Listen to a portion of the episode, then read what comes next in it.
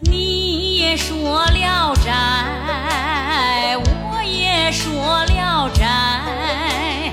欢迎收听《妖精说聊斋之成仙二》。别无他法，周生只好叫仆人备了马，主仆二人前去崂山找程生。走了好几天，才到了崂山。周生骑马走得快。仆人在后面一时没有跟上来，他就坐在树下休息。但见这里的道士来去不断，内中一个道士看了他一眼，周生就顺势问他知不知道程生。道士笑着说：“听说过这个人，好像是在上清宫。”说罢就走了。周生目送那道士，见他走出一箭地之外。又与另一个人说话，也不过说了几句，那人就走了过来。一看，原来是同学。那人见了周生，以为是程生，吃惊的说：“几年不见了，听别人说你已在灵山学道，为什么还游戏在人间呢？”周生知道他把自己当成程生了，于是就把自己的事说了一遍。那人惊讶的说。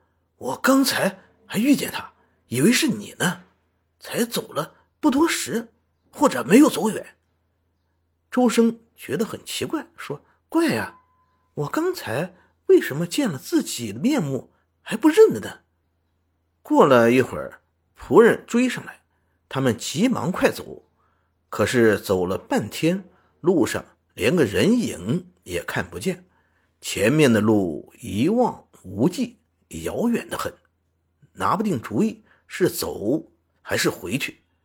可是转又一想，已经没有回去的可能了，只有向前走，追上程生才行。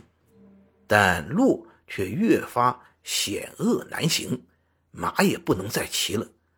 周生就把马交给仆人，叫他转回去，自己沿着崎岖的山道一步步走去。走了一段路，远远看见一个小道童坐在那里，周生便走上前去问路，并说来找什么人。道童说自己是程生的弟子，并帮周生拿着行李，领他一块走。他们一路风餐露宿，往很远很远的地方走去。走了三天三夜，才到了一个地方，但这里。又不是世上传说的上天宫，当时是十月天气，可山路两边却山花烂漫，一点不像是初冬。道童进去禀报，程生很快就出来迎接，周生这才认出自己的面貌，两人手拉手进了大殿，接着就摆上酒席，饮酒谈心。但见珍奇的小鸟飞来飞去。一点儿也不怕人，叫的声音像音乐一样好听，不时还到桌上叫几声。周生心里非常惊奇，然而他仍然思念陈氏返乡心切，无意在这里待下去。饮完了酒，见地上有两个蒲团，程生拉着周生并坐在上面。约二更以后，万籁俱寂，周生忽然打了个盹儿。觉得自己和程生换了个位置，心里很奇怪。自己随便用手摸了一下下颌，胡子已经和以前一样了。天亮了，周生回家心切，要求走。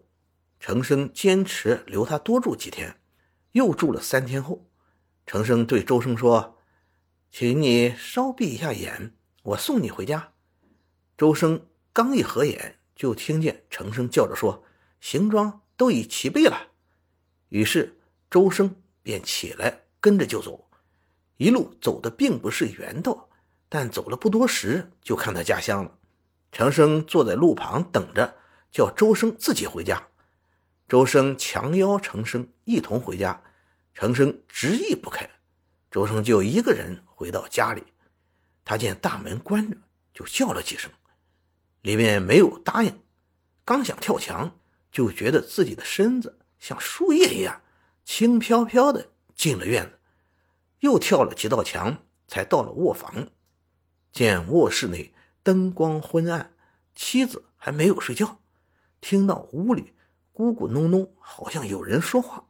他悄悄舔开窗纸，往里一看，见妻子正与一个仆人用一个杯子喝酒，样子非常亲密。周生大怒，想立即进屋捉住他们，可又怕自己一人难以对付他们两人，就悄悄出门回去找程生来帮忙。程生慷慨答应，立即跟周生一直到了卧室。周生拿石头砸门。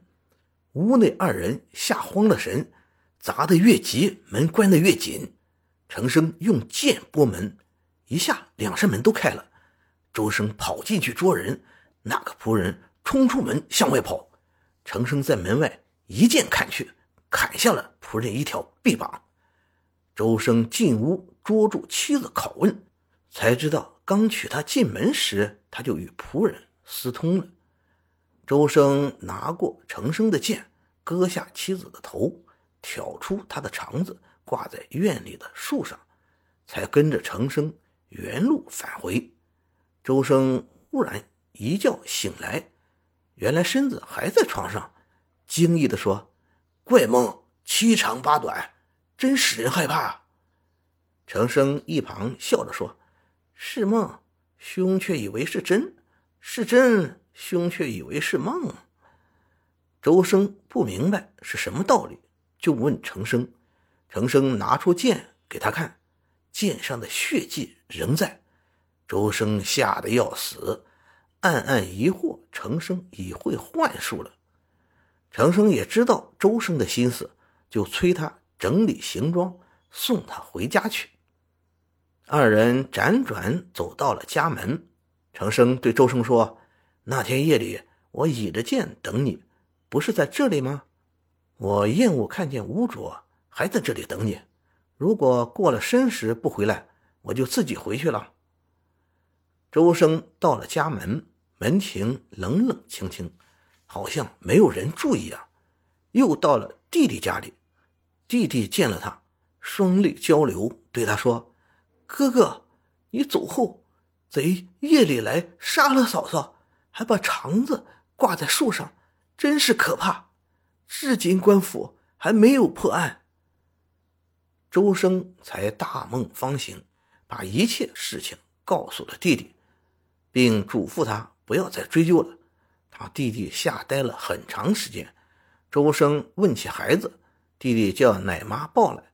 周生看了说：“这孩子是咱家的后代，请你好好照看。”兄要告辞人世了，说罢起身就走。弟弟哭着追出挽留，周生笑着走了，连头也没回。到了郊外，见了程生，二人一起上了路。远远的回过头来说：“能忍就是最大的乐事。”他弟弟追着想再说几句话，程生一举袖子就无影无踪了。弟弟呆立多时，哭着回了家。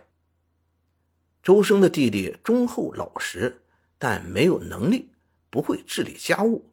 过了几年，家里越发穷了。周生的孩子渐渐长大，没有钱请老师教学，他就亲自教侄子读书。一天清早到了书房里，见桌子上放着一封信，信口粘得很结实。信封上写着“二弟启”，细看是他哥哥的笔迹。拆开信一看，里面什么东西也没有，只有一个爪甲，有二指来长。心里觉得很奇怪，他把爪甲放在砚台上，出来问家人：“这信是哪里送来的？”家人们都不知道。回到屋里一看，砚台闪闪发光，已变成了黄金。他更加惊奇。又放在铜铁上试试，都变成了黄金。从此他家大富起来。他拿出千金给程生的孩子。后来相传两家都有点石成金的法术。感谢您的收听，您的支持是我持续创作的最大动力。如果喜欢，请点击关注订阅。朋友们，我们下期再见。